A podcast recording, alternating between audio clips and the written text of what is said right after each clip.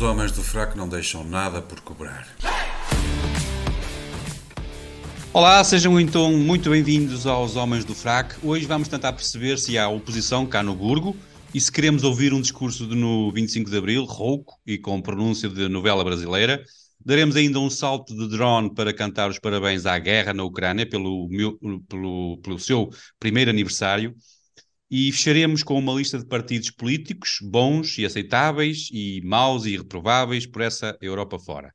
Não queremos deixar nada por cobrar e não olhamos a meios para lá chegar, nem que seja convidar pessoas do outro lado do muro. Esta é a nossa primeira edição com um convidado, logo um dia muito especial. Temos connosco alguém com muita pinta, mas que não foi modelo, embora seja um ex-trabalhador no setor da moda.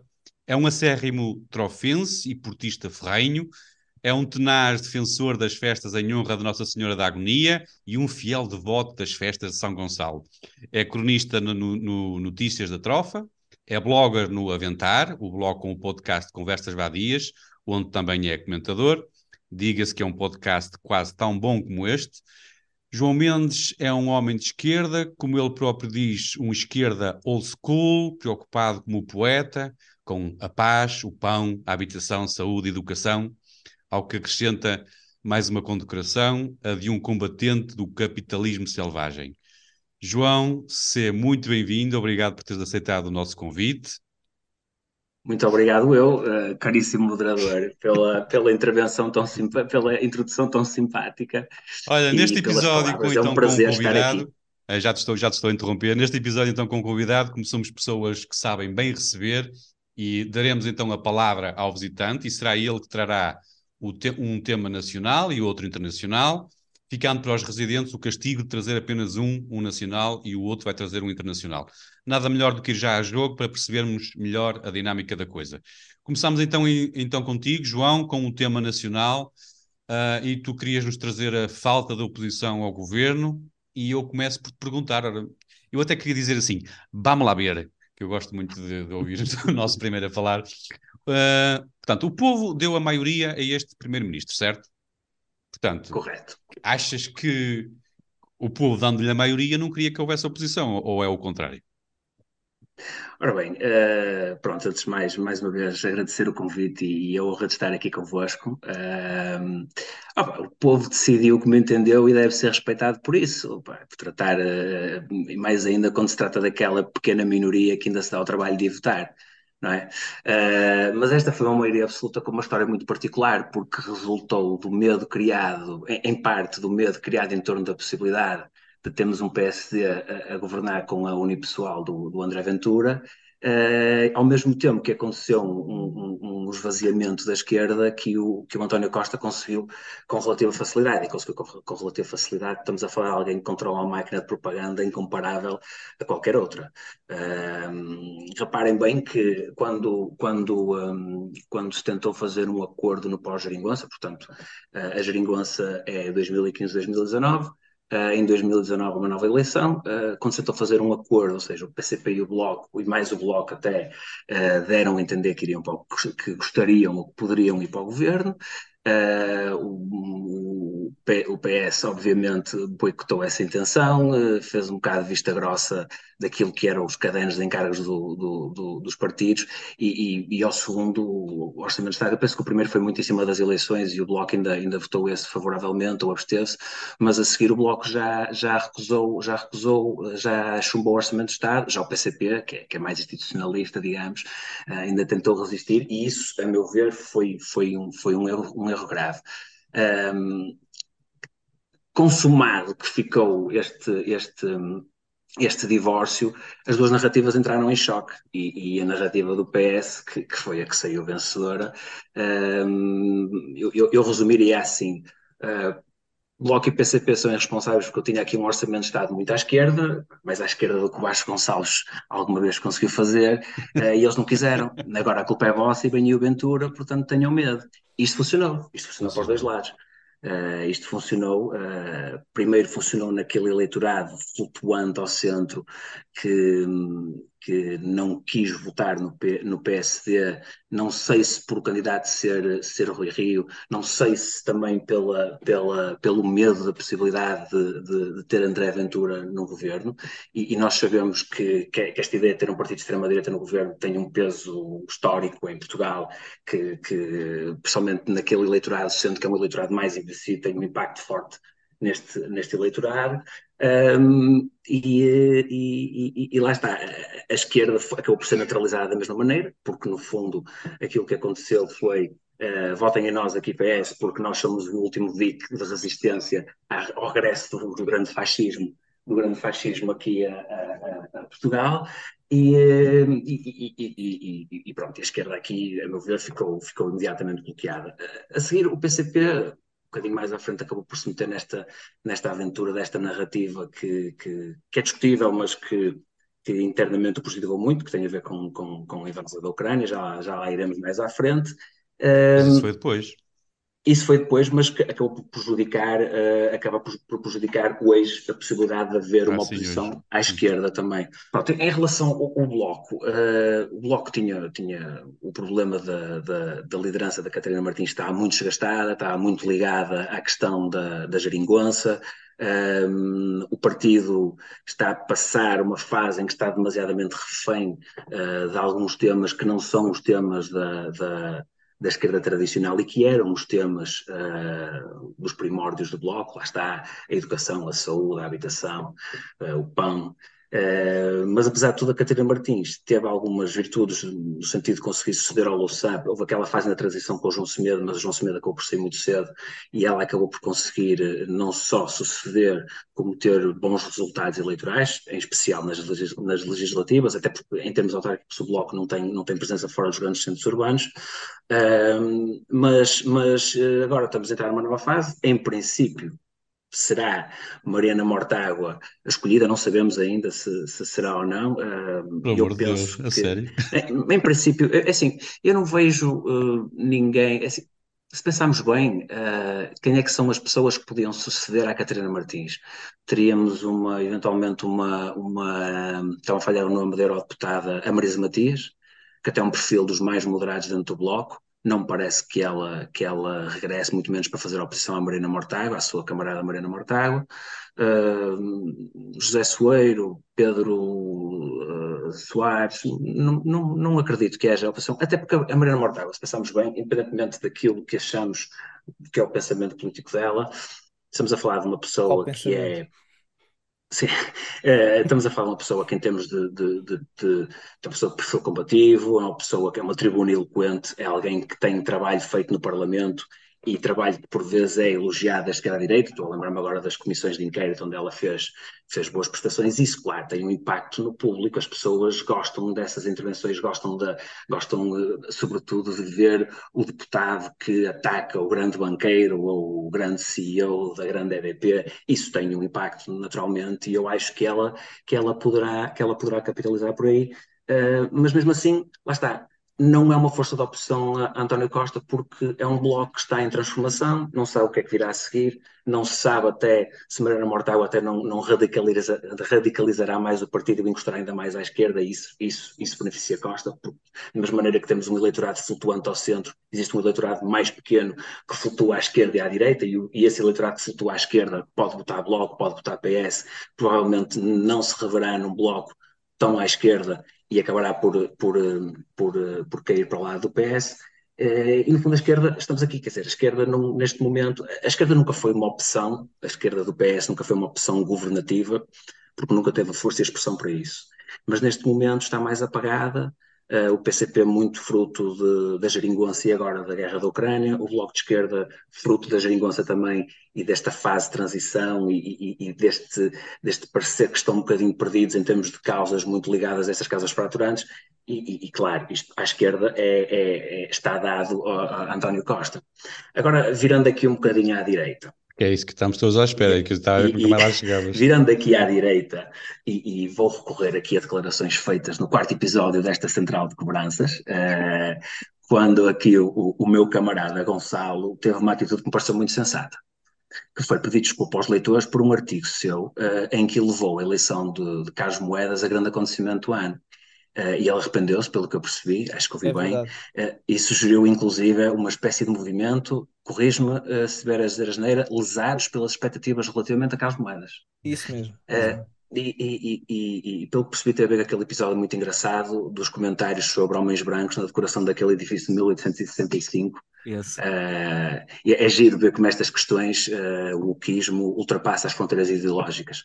Mas adiante. Uh, vejam bem o estado do, do PSD, o putativo sucessor de Luís Montenegro, que já de si é aquela personagem dos escritórios de advogados, que tem ajustes diretos do Banco de Fomento, tem ajustes diretos nos, nos, nos, nas autarquias do PSD, algumas até estão tidas assim alguns esquemas estranhos. Uma maçom, cara, uma agora, E é um grande maçom, não é?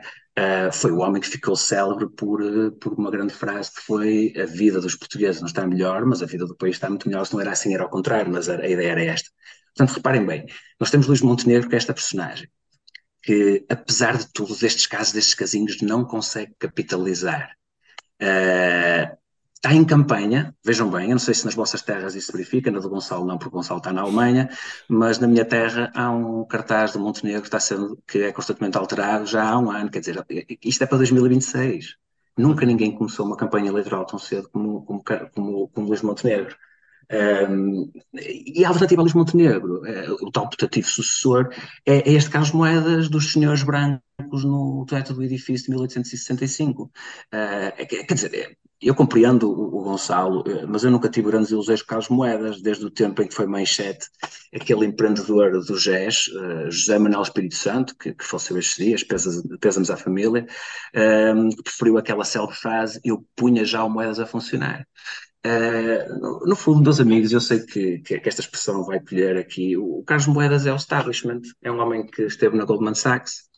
Foi Sim, para, para, dar um bocado, para dar um bocado de contexto, João, uh, o, temos que comparar o Moedas com o seu antecessor. Portanto, uh, eu quando fiquei muito contente ah, de ver o Moedas ganhar, foi porque a vitória do Moedas retirou da Câmara o Medina, não é?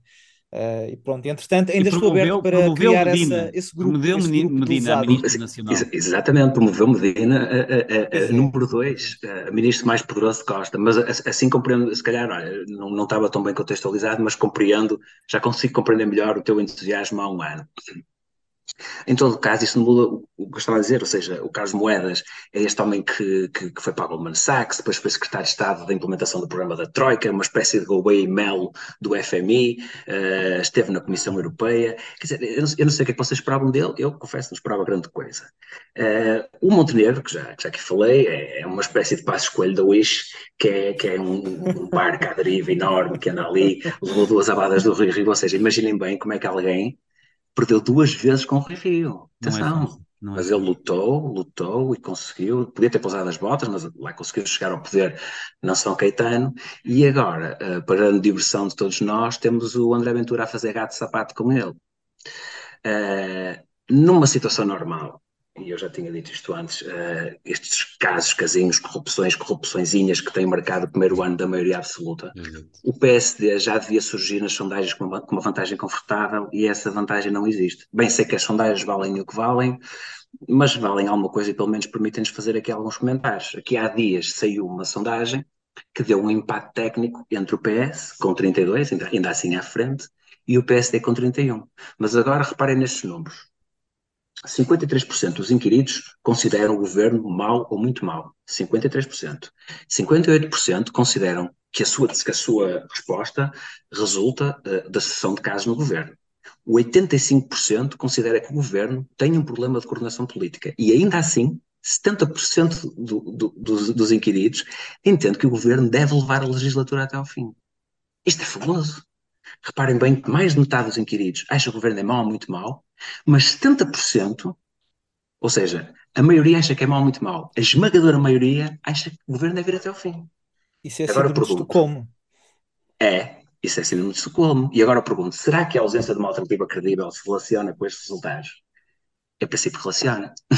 Pois. é, Zé Carlos, ias dizer alguma coisa? Não, não, estou a dizer pois. Ah, foi só um pois, foi só, pois, foi só um pois, foi só um pois.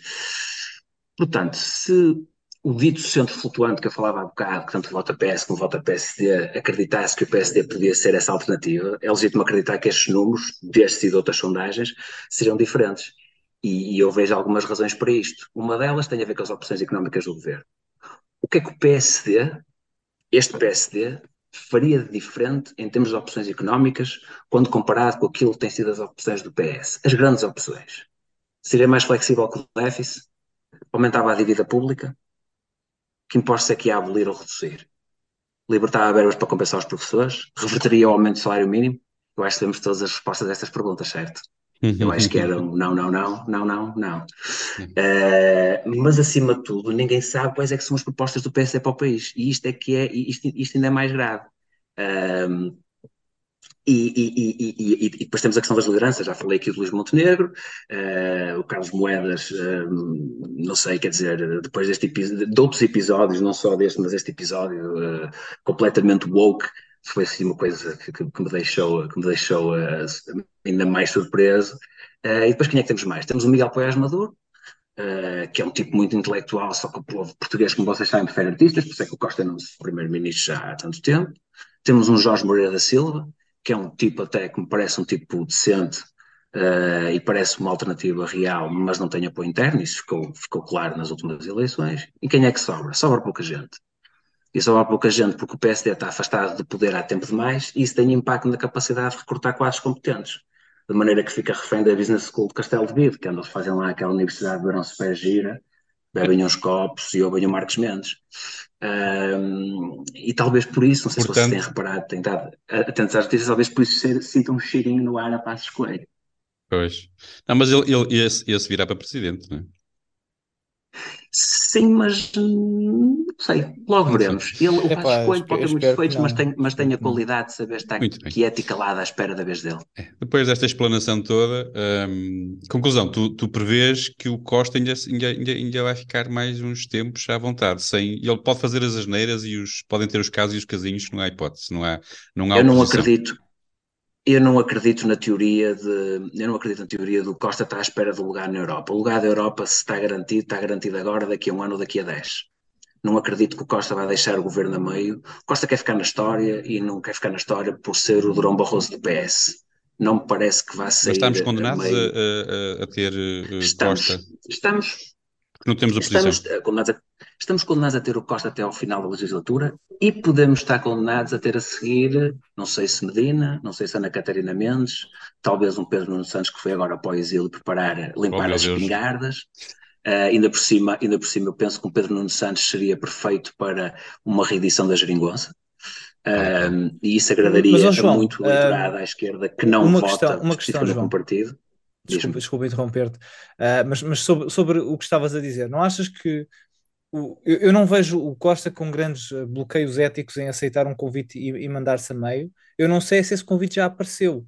Uh, eu, por exemplo, quando, quando vi há uns tempos o, o Costa em Kiev a fazer sabe-se lá o quê, qual é o interesse de ter um primeiro-ministro português, seja qual for, num cenário de guerra, se quisermos eh, dizer eu assim. Eu tenho muito interesse uh, de vê-lo num cenário de guerra. Eu, pois, pois, mas uh, qual é o interesse dele em ir para lá? Qual é o interesse dele em aparecer em todo, todos os eventos europeus que, que se façam? Ele tenta lá estar. Eu, eu, eu não sei se ele não está a trabalhar para isso, eu não sei se o convite já chegou. Pode ser esse Não está, eu, eu, eu, acredito que está, eh, eu acredito que ele esteja a trabalhar para isso. E, e essa presença, essa omnipresença do Costa acaba por ser eh, o reflexo disso mesmo. Uh, a questão, eu, eu, eu, eu tenho 99% de certeza que ele acabará num cargo europeu. E ele está a trabalhar nesse sentido agora. Eu não acredito é que ele vai deixar a legislatura a meio, a menos que isto corra muito mal. Vocês lembrem-se que há aqui um fator muito importante. Uh, o PRR é uma injeção estratosférica de dinheiro. E por isso é que também vemos agora também alguma animação mais à direita, principalmente no PSD, porque toda a gente quer poder beneficiar desse, desse pequeno pote, não é?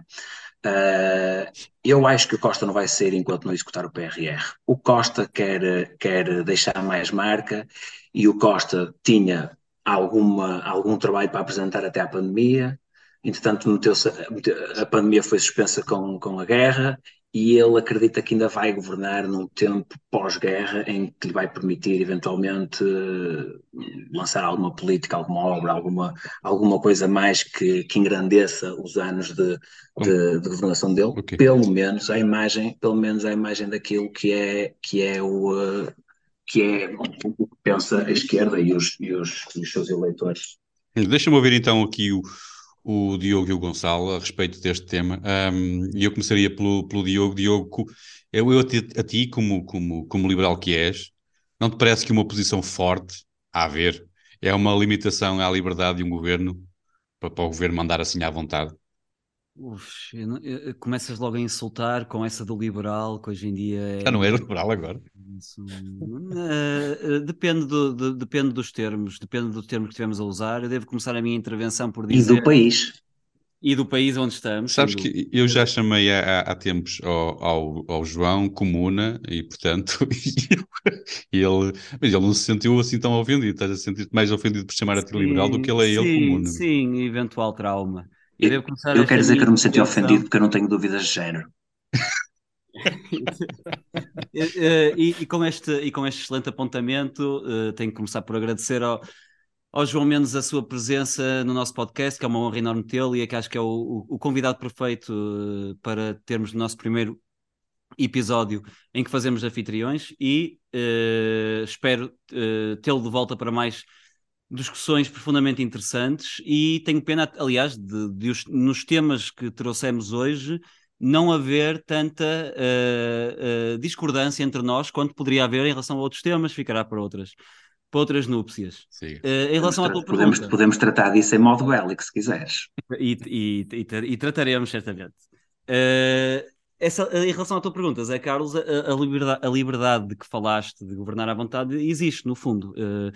Portanto, eu, eu, vou excluir desde já na, na, questão da oposição à esquerda, porque é natural que a esquerda não tenha muito a queixar-se do governo. Nós estamos a falar de um governo que limitou severamente as liberdades, que nacionalizou a torto e a direito por pura ortodox ortodoxia ideológica, incluindo na TAP, onde despendeu milhões e milhões antes de chegar à, à óbvia conclusão de que era insustentável, incluindo também na saúde, onde quebrou muitas parcerias público-privadas e destruiu assim muitos uh, uh, hospitais. Isto é dito por pessoas que são insuspeitas de o dizer por, por conflito ideológico. Está também a legislar contra uh, ou pela expropriação de, de, propriedades privadas, defende a censura nas redes sociais, resolve o problema da, da inflação dando uma esmola a cada português a ver se calam e, e enche a boca da causa emergente das alterações climáticas como causa e consequência de todos os males do mundo e ainda convida o puta da Silva para atuar em cerimónias oficiais e portanto é natural que a esquerda não tenha muito para se queixar. Eh, respira, quando, Diogo, já lá vamos, respira. Quando, quando todo o, o, contexto, toda a ação governativa é esta. A oposição naturalmente tinha que vir à direita. Ora, a direita no Parlamento é o Chega. Uh, são os únicos que se identificam como tal. A IEL abomina o termo direita e efetivamente não são, porque até percebem o quão perniciosa consegue ser a máfia do Estado na economia, mas não em tudo o resto.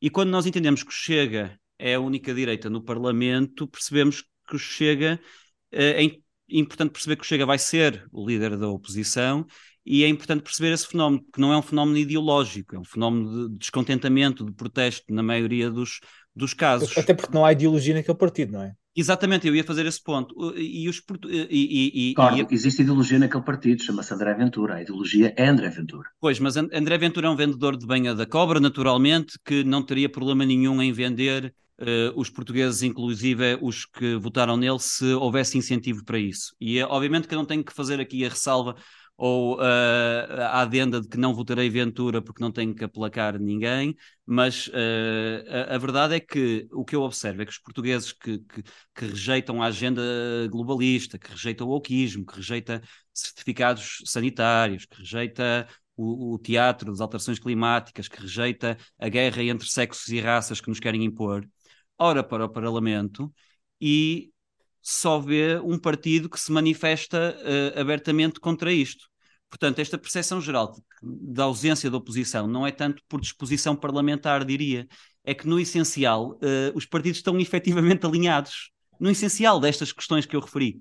E, portanto, a lógica do voto útil, que durante tanto tempo protegeu o Centrão e que fez as pessoas votar em PS ou PSD, agora está a levar a que muitos e muitos eleitores, que mesmo que não se revejam no, no partido, a votar no Chega para garantir que existe algum contraditório, nem que seja retórico, nestas questões que eu, que eu referi. E depois, claro, com o crescimento do partido, começa a haver a ideia uh, até de que o voto no Chega pode efetivamente destronar António Costa. E começa a haver a ideia que mais depressa será por aí do que será por Luís Montenegro, que, que é um maçom globalista, politicão de carreira, uh, um vendido, egocêntrico. Uh, a questão da, da, da, campanha que o Mendes referiu, da, de ele estar a fazer campanha para 2026, é inacreditável no país onde ele vive, inacreditável, de um egocentrismo inconcebível.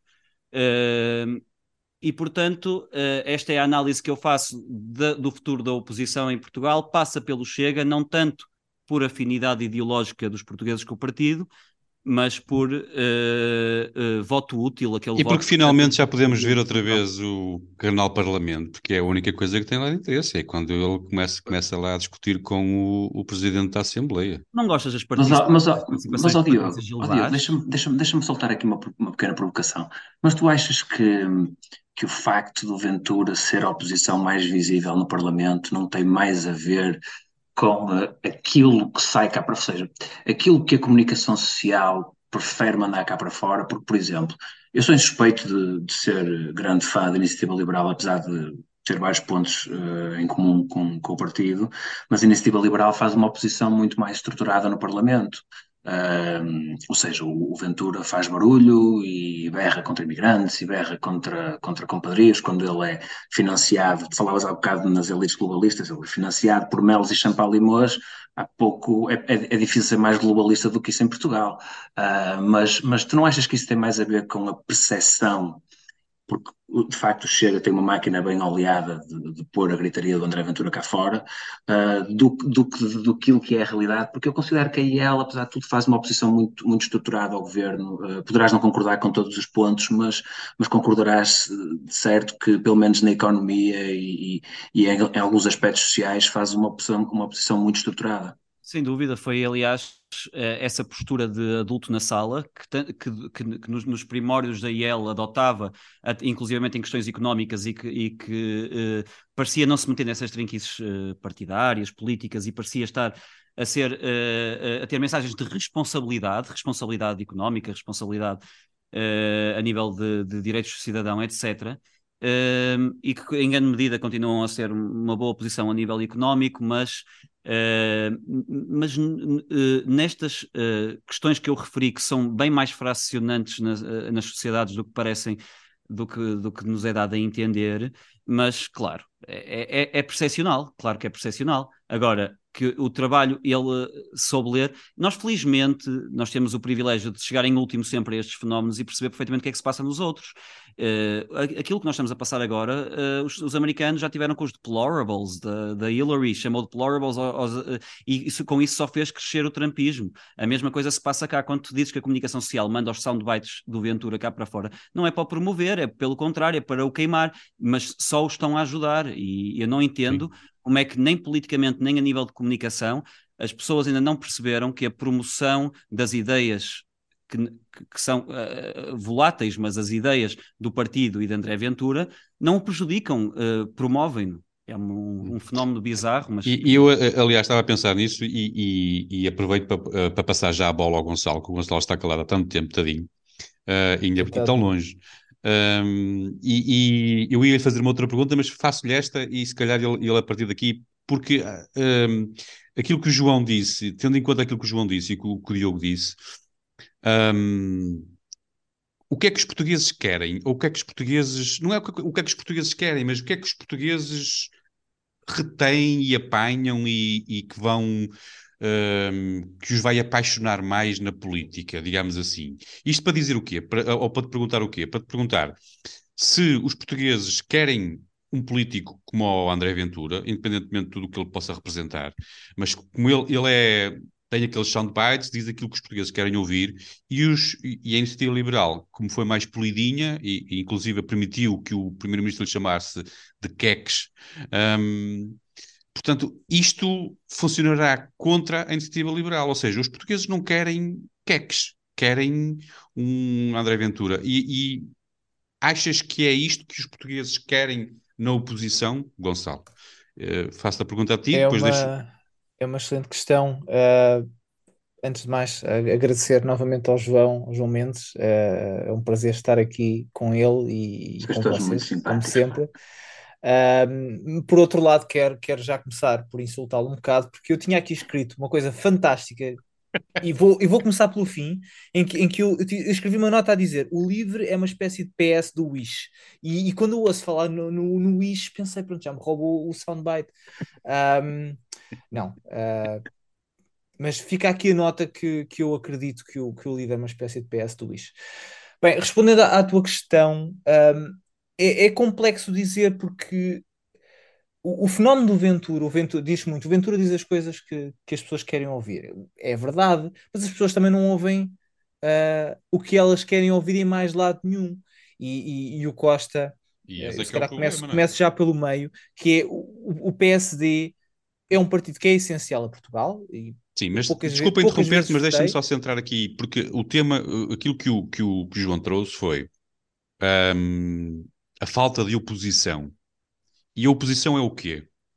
Para os portugueses. Percebem, oh. percebem a, a, percebes a pergunta? Percebes a, a, a maior parte das pessoas não, não, não, não votaria no, no, no, no, André Ventura, ou no partido André Ventura, que é o Chega, se tivesse uma alternativa à direita, se tivesse uma alternativa à direita que os fizesse acreditar que havia possibilidade de fazer oposição. Agora, quando ligam o, o canal Parlamento, o que elas veem, o, o que eu vejo é uh, a única, ou principalmente na legislatura passada, as únicas duas vozes que se ouviam a fazer oposição ao António Costa era ou João Coutinho Figueiredo ou André Ventura. O resto, o resto ninguém, ninguém uh, estava verdadeiramente a fazer uh, verdadeiramente a fazer oposição.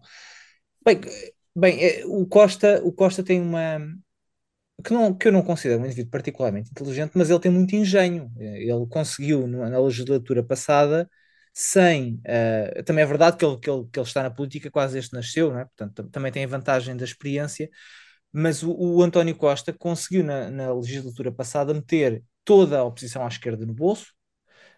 Teve a sorte também uh, de uh, ter um PSD que não tinha estrutura, que, não, que, não, que não tinha norte, e não sei se ainda hoje tem. Eu, se calhar, é mais um, uma esperança, um wishful thinking, Uh, eu espero que o Luís Montenegro consiga fazer alguma coisa. Uh, não, vou dizer que sou um grande fã, mas estou, estou aberto a surpreender-me, uh, porque, porque, porque, é preciso. Não, não podemos esperar que não podemos esperar que a, que a IEL, que em termos de economia vai estando bem, mas no que diz respeito ao resto, podia sentar-se ao, ao lado do Bloco de Esquerda, ninguém ia perceber a diferença o resto dos partidos não existe. Eu tinha aqui esta parte de o LIVRE é, é, é, é, um, é um PS do Wish, o, o PAN vai acabar por desaparecer provavelmente já na próxima legislatura, e, e, e a bem da verdade, a oposição, a oposição que nós vemos, que eu não sei se é promovida pela, pela mídia, como diz o João, eu acho que é mais audível, é aquela que, que diz, diz o que as pessoas dizem, mas dizem o que as pessoas dizem que mais ninguém quer dizer e, e, e a oposição vai ficando um, um pouco a cargo do, do, André Ventura, infelizmente. E a desvantagem de ser o último a falar é que vocês botaram praticamente tudo o que eu queria dizer. Uh, portanto, despeço-me dizendo que gostei muito das vossas intervenções e concordo com quase tudo. Muito bem, e eu quero agradecer as vossas intervenções e, e dizer apenas que já passámos mais, mas quatro, quatro para, para, para este tema já passámos quatro vezes o tempo que eu, que eu, que eu queria vos dar. Uh, mas eu tenho alguma Tem que estar mais calado, portanto.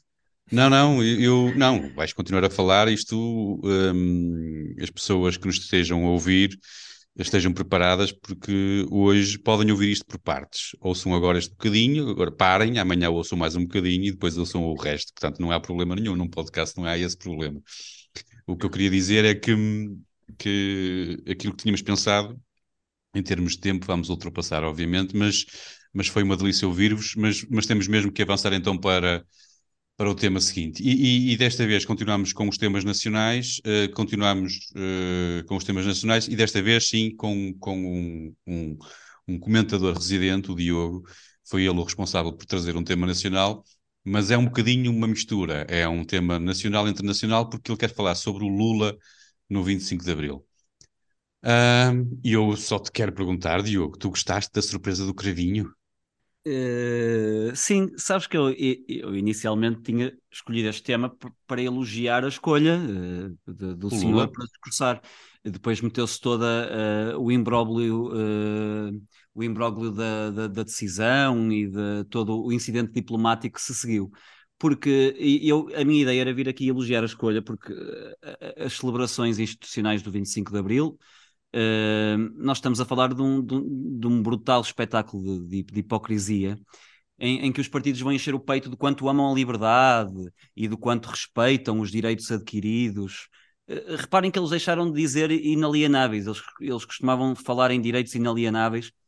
Uh, hoje em dia já não usam esse termo, porque sabemos que inalienáveis não são. Basta que os incentivos certos surjam para que a defesa dos direitos inalienáveis deixe de ser um, uma virtude da esquerda e passe a ser um, um perigoso radicalismo da extrema-direita. Mas, uh, assentando a poeira, uh, lá virá novamente a trupe dos, dos estados de emergência e dos certificados fazer autoflácios do quanto amam a liberdade. Portanto, num país que resvala cada dia mais perigosamente para o socialismo e que é, é refém de uma máfia sem escrúpulos e, e que uh, dá maiorias absolutas a associações criminosas, uh, um país que adora a sua feira de vaidades, de cravos e de autoflácios, o Lula uh, parece-me de facto a pessoa ideal para assinalar a data e uh, discursar no circo. Mas aparentemente não, não é líquido que ele vá fazer, não é? Por, aparentemente o, o cravinho ter-se-á chibado todo, precipitou-se, não é? No anúncio de que Lula iria discursar no 25 de Abril, algo que tem que ser decidido pelo Parlamento, não por ele. Uh, Claro que uh, é, é, difícil isto de ser dono e senhor de um país, uh, faz com que às vezes as pessoas se esqueçam de fingir que não são, não é? Uh, o Marcelo disse logo que, que, não sabia de nada, que só pelas notícias. O Lula, no 25 de Abril, onde é que já se ouviu uma coisa dessa? Não sabia. Uh, importante é ter calma. Uh, a verdade é que uh, sabemos que ele, enquanto rato de esgoto que sempre foi, a quando da visita ao Brasil, anunciou uh, unilateralmente uh, e disse, e cito, foi já marcado o encontro em Portugal de 22 a 25 de abril, com a cimeira entre o presidente Lula e o primeiro-ministro português e a visita do Estado a meu convite, que culmina na participação da cerimónia do 25 de abril. Isto são declarações do Marcelo quando da visita ao Brasil. Uh, agora, o que é que fez o rato de esgoto uh, perante esta situação? Fez o que faz sempre quando a coisa aperta, que é salta para cima do muro e apela à união. Uh, a sua preocupação então é que não se criem divisões ideológicas, não é? que não seja a esquerda contra a direita, porque a esquerda gosta do Lula e a direita não gosta do Lula. uh, agora vamos esquecer isso. Temos convidados, é chato, dá uma má imagem, é uma vergonha para o país estas quesilhas secundárias de quem é que decide o quê e na verdade devíamos estar todos unidos e bem comportados, que é para receber o senhor que vem de fora e que uh, nós, com a nossa uh, eterna parolice, uh, não, não queremos senão agradar. senhor esse que, quero reforçar, é a pessoa indicada para vir falar em liberdade. eu uma vez em, em, conversa precisamente com o João Mendes, recentemente, ele disse, sempre é melhor que o Bolsonaro e eu concordo, estamos inteiramente de acordo em, nesse aspecto, porque uh, primeiro porque nenhum dos dois uh, é particularmente adequado para falar numa cerimónia daquelas e porque enquanto o Bolsonaro disse a falar de certificados uh, liberdade ou morte o Lula da Silva disse o super eloquente e uma citação que, que, que, constará certamente do seu jazigo podes não tomar mas não podes ir ver a avó e portanto ainda que me custa admiti-lo. Uh, Lula da Silva é a pessoa indicada para falar no circo Muito de bem. vaidades e autoflácio. Deixa-me só, pergun deixa só perguntar-te, porque o João lembrou estes dias que, que ele vai discursar no, no palco da Assembleia. E eu, a minha pergunta é: achas que ele merecia que se construísse um palco de propósito para o seu discurso? 5 tipo... milhões. 5 milhões? Então, então Olha, então, deixa-me passar ao João. João, hum, achas possível anular o, o convite? Está feito, pá, não há, não há uh, forma, quer dizer, é muito chato agora voltarmos é assim, atrás. Possi possível é sempre, não estamos a falar de pôr uh, vacas a voar ou coisas dessas, mas não vai acontecer, uh, não vai acontecer. Primeiro seria uma parboice tremenda, porque o convite está feito, retirar o convite podia gerar aqui um escândalo nacional e internacional que abafaria temas verdadeiramente importantes durante uma semana ou duas, porque nós vimos numa era do jornalismo monotemático isto ia ser explorado aqui à exaustão durante um tempo demasiadamente longo, e seria prejudicial, agora visto num, num, plano mais diplomático, para, para as relações com o Brasil, isto numa fase em que o mandato Lula está a começar agora. Uh, como diz o outro, é lidar, não é?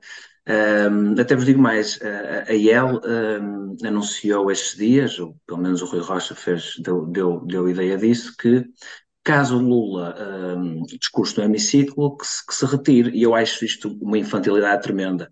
Eu compreendo uh, uh, a ideia do, do Rui Rocha, uh, mas para um partido que tudo indica, e espero eu, uh, até porque eh, algum dia terá que haver uma alternativa à direita e eu espero que essa alternativa não, não precise chegue e que o, o PSD e a IEL cheguem, um, qualquer dia a IEL vai estar no governo. Como é que a IEL vai estar no governo e tem esta, esta, esta postura uh, quando quem sabe daqui a algum, quatro anos o ministro dos Negócios Estrangeiros é, é da IEL. Mas posso só dizer um, é, uma, é preciso haver um, um bocadinho de pragmatismo e real político nestas coisas. Diz, diz. E eu vou só esclarecer que a oposição da IEL à vinda do Lula prende-se mais com a, a, a, o seu. Uh, o seu uh, não apoio à Ucrânia do que com qualquer outra coisa, incluindo casos judiciários. É bom esclarecer isto porque as motivações da IEL não são propriamente uh, as mesmas da maior parte das pessoas para se oporem à sua vinda. Só queria esclarecer esta questão. Eu, eu compreendo isso, então daqui para a frente a IEL vai ter que boicotar tudo o que seja relação diplomática com a China, quer dizer, Sim, é, é, é, é, no ponto de vista diplomático e, e, e do realismo político,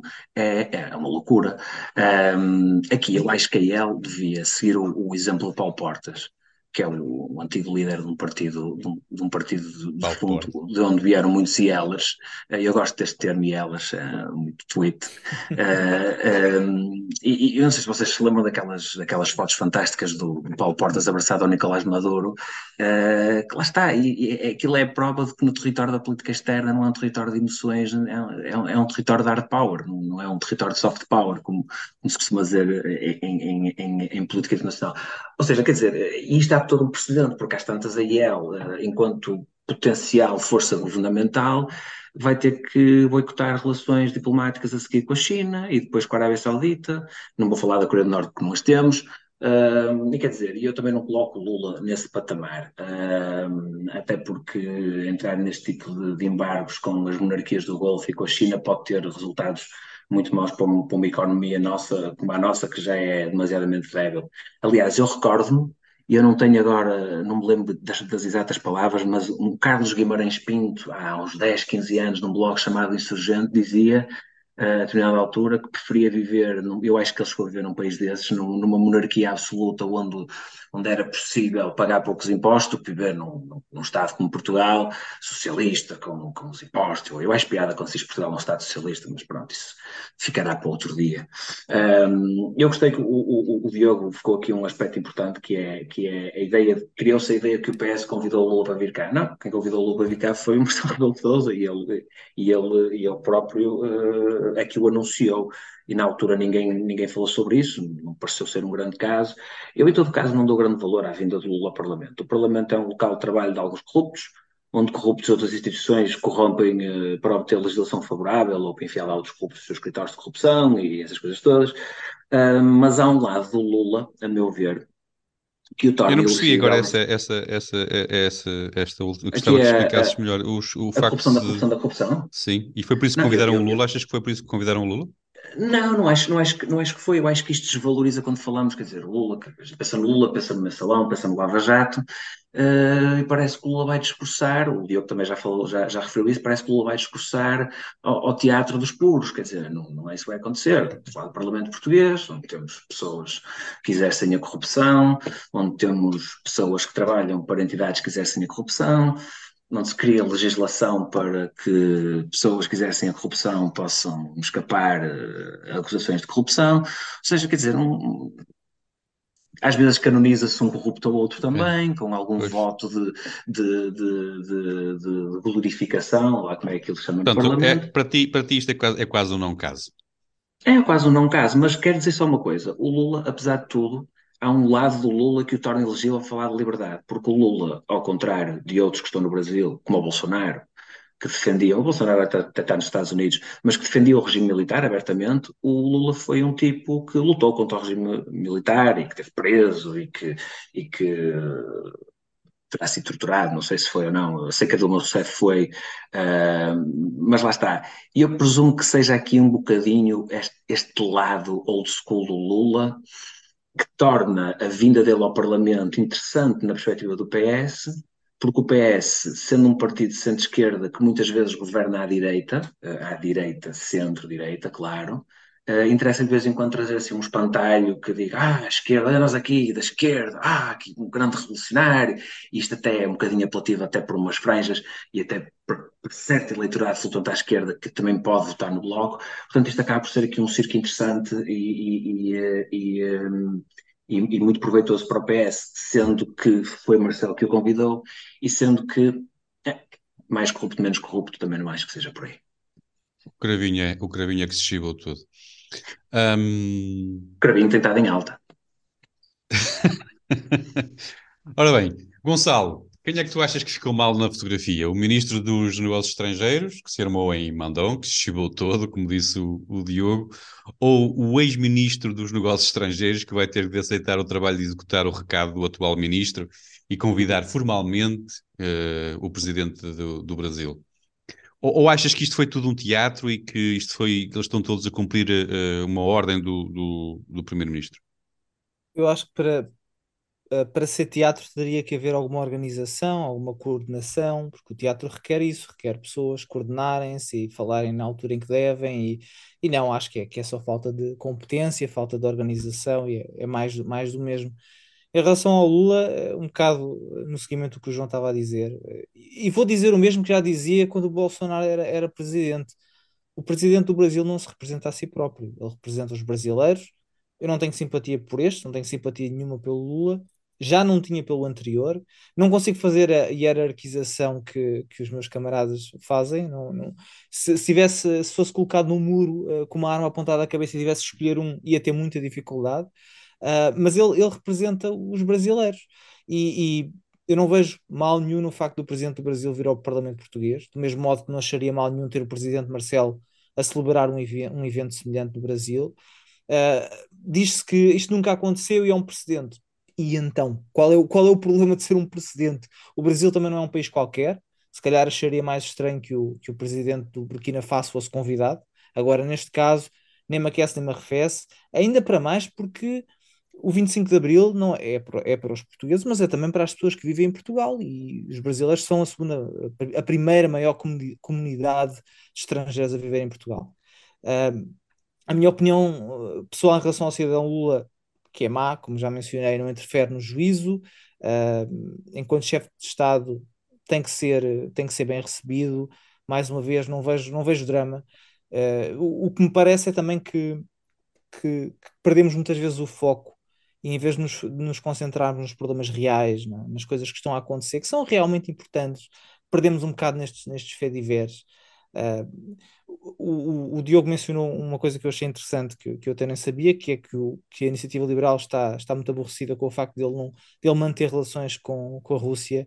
É essa a comunicação. A questão, a questão, é, mas por que motivo é que não haveria de ter, não é? é? é, é as pessoas têm que entender que a relação do Brasil com a Rússia não é a mesma que Portugal tem com, com. Aliás, a relação do Brasil com a Ucrânia não é a mesma que Portugal tem com a Ucrânia. São, estamos a falar de continentes diferentes, estamos a falar de parceiros.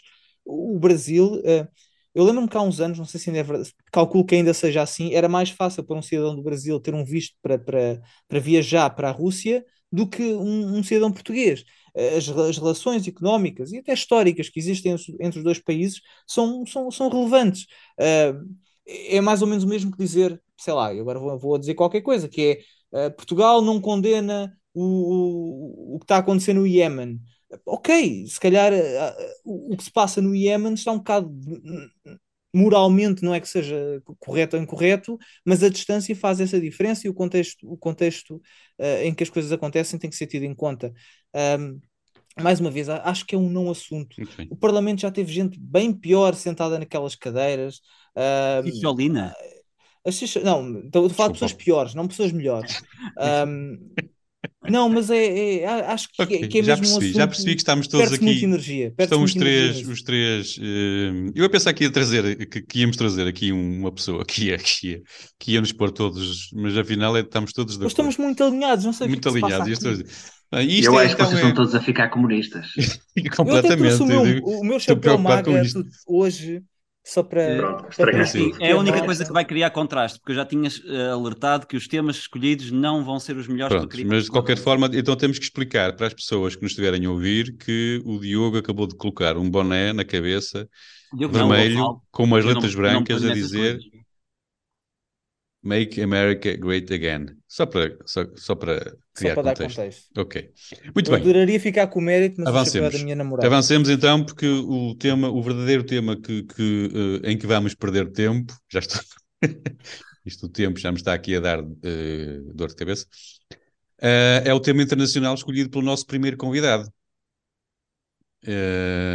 e o tema era o primeiro, digo eu, aniversário de, da guerra na Ucrânia.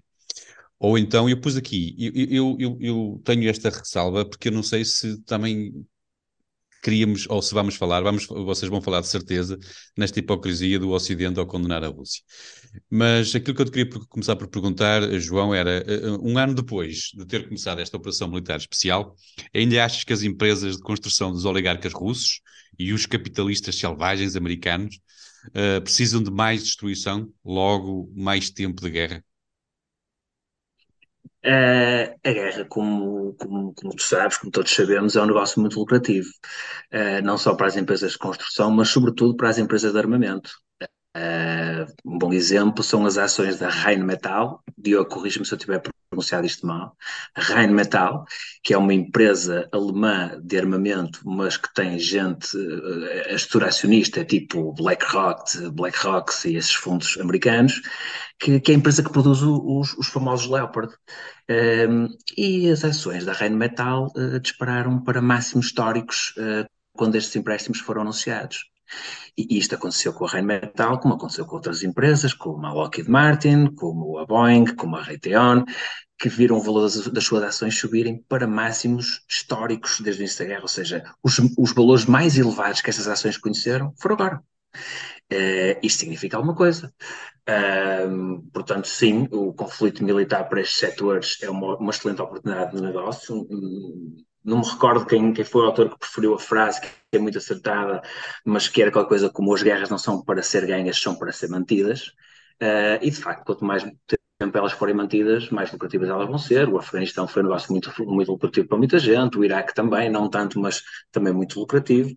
Um, e, e, e, claro que o negócio do lado russo não é um negócio menor, apesar da Federação Russa uh, ter um enorme arsenal e ter capacidade produtiva, também tem os seus fornecedores.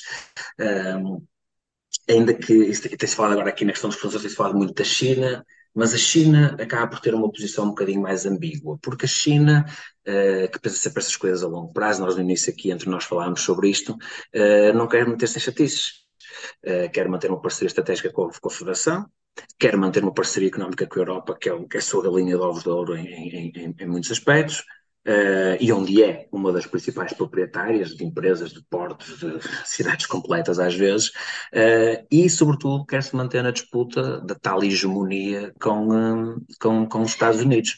A propósito disto, uh, o Xi Jinping, presidente da China e do Conselho de Administração do Capitalismo, apresentou há dias o seu plano de paz para a Ucrânia em 12 pontos, que é um plano muito bonito, cheio de paz, diálogo, desanuviamento, diplomacia, trocas comerciais, construção, amanhã cantam, amor.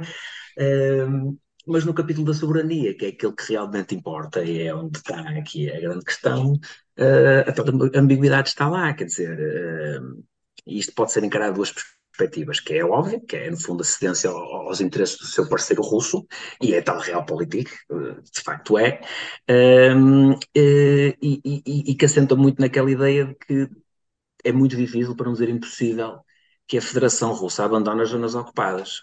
Uh, como de resto não abandonou a Crimeia uh, desde 2014, que é, na minha perspectiva, a data em que este conflito de facto uh, se inicia. Uh, e com o qual o Ocidente sempre viveu bem a tal hipocrisia que tu falavas, quer dizer, nós estamos nisto, não estamos nisto desde fevereiro de 2022, estamos nisto desde 2014. Um, quando a China fala, um dos pontos que a China refere nesses, nesses 12 pontos é o respeito pela soberania dos países, não é clara sobre o que é que entende por países. Ou seja, é que no presente momento as regiões ucranianas de Donetsk, Lugansk Kherson e Zaporizhia, acho que é assim que se pronuncia, estão ocupadas por Moscou e, e, a soberania ucraniana não é bem uh, a Ucrânia menos estas quatro regiões, que ainda por cima são de regiões das mais ricas, para não dizer as mais ricas mesmo, uh, e depois tem a questão do acesso ao Mar Negro. Uh, portanto, a, a Federação, quer dizer, isto é tão certo que mesmo chamar João, só sairá dali à força, e se tirar dali a Federação Russa à força significa ogivas nucleares na Europa. Um, o próprio Zelensky percebe bem uh, na situação em que está e, e, e, e, pediu logo um encontro com Xi Jinping, uh, porque sabe que a situação não é que pintam os líricos e que caso o poder em Washington mude daqui a dois anos, como é provável que mude, a mesada pode acabar e com ela a capacidade de causar dano significativo às tropas invasoras. Não digo que eles não continuam a resistência, eu acredito muito na resistência e, acho que eles, que eles nunca, nunca desistirão, mas parece-me que, que, poderá ser aqui esta fase, podemos estar aqui perante o início de uma, de uma mudança da narrativa um, que se torna até claro quando lemos alguns opinion, opinion makers aqui à direita. Uh, eu hoje li assim na diagonal um texto de um deputado do PSD que não lembro agora do nome, em que ele falava precisamente que o Ocidente uh, Duarte Marques, Duarte Marques no Expresso, em que ele falava precisamente do, do Ocidente não dever rejeitar uh, as propostas da China de ânimo leve quer dizer, quando, quando, já estamos nesta fase, uh, dá-me a entender que, que, que, há aqui uma mudança de narrativa. E no fundo, o, que a China quer é isto: é emergir deste conflito numa posição de moderador, de construtor da paz, de grande poder que consegue sentar à mesa as duas partes em conflito e, e eventualmente intermeter-se no tal papel do, que é dos Estados Unidos desde a Segunda Guerra Mundial, que é o de polícia do mundo. E se calhar vamos passar a ter aqui dois polícias do mundo, ou não sei o que é que, o que, é que, o que, é que teremos. Polícia bom e polícia uh, mau? Sim, o polícia bom e polícia mau, no fundo, mas qual deles é que é o bom e qual é que é o mau, eles podem oscilar uh, e podem trocar de posição várias vezes. Mas respondida a, a pergunta, acho, acho, que respondi, uh, é importante deixar aqui claro três ou quatro aspectos que são, que são fundamentais. Uh, deixar sempre claros. Que Mas nesta é, questão, um, deixa-me só interromper-te antes que avances para, esse, para, esses, para esses aspectos. Um, não achas, mas achas que a China não, não, não quererá este, este papel de, de fornecedor de armas? Não, não lhe interessa? Não lhe interessará?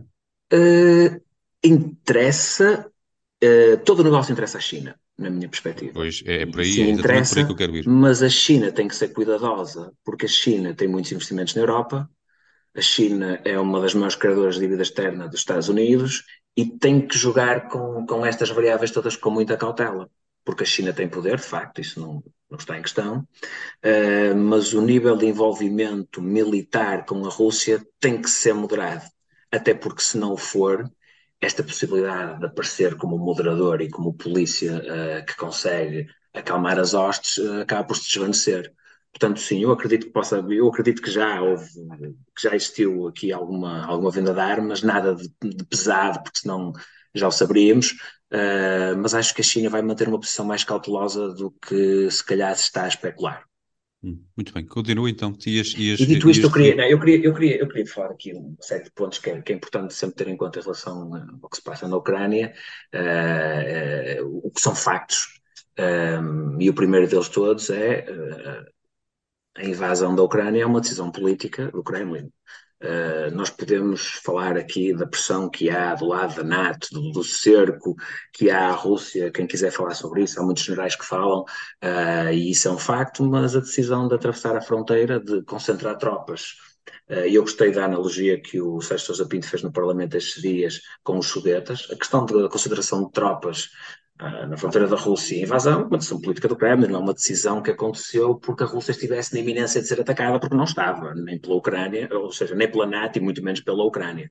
Uh, e nós podemos argumentar aqui sobre uma série de variáveis, interferências, que são todas discutíveis ou não, uh, mas a decisão de invadir, de bombardear alvos civis, destruir infraestruturas básicas, foi uma decisão russa.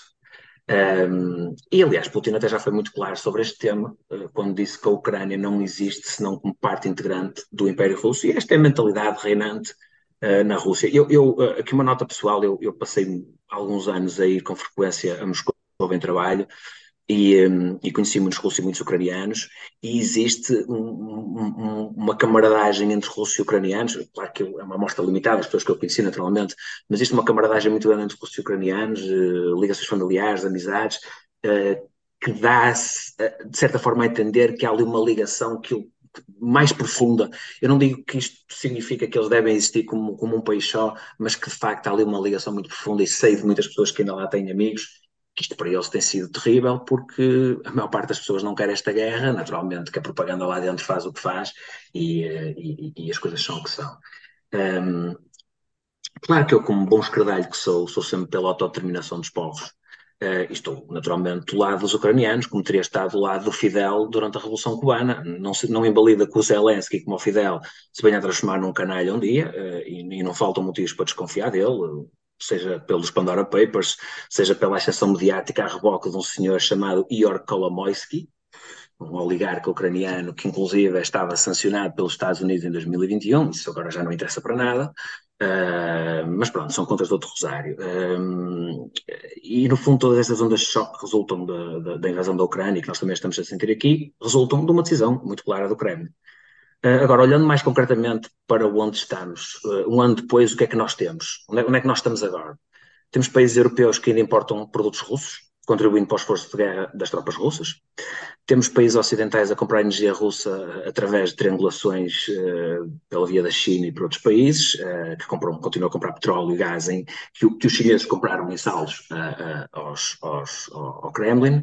Temos exemplos muito edificantes, como, como a da indústria dos diamantes, a cidade de Antuérpia, que tem, tem, como, tem como grande mercado destino a Rússia, que segue intocável.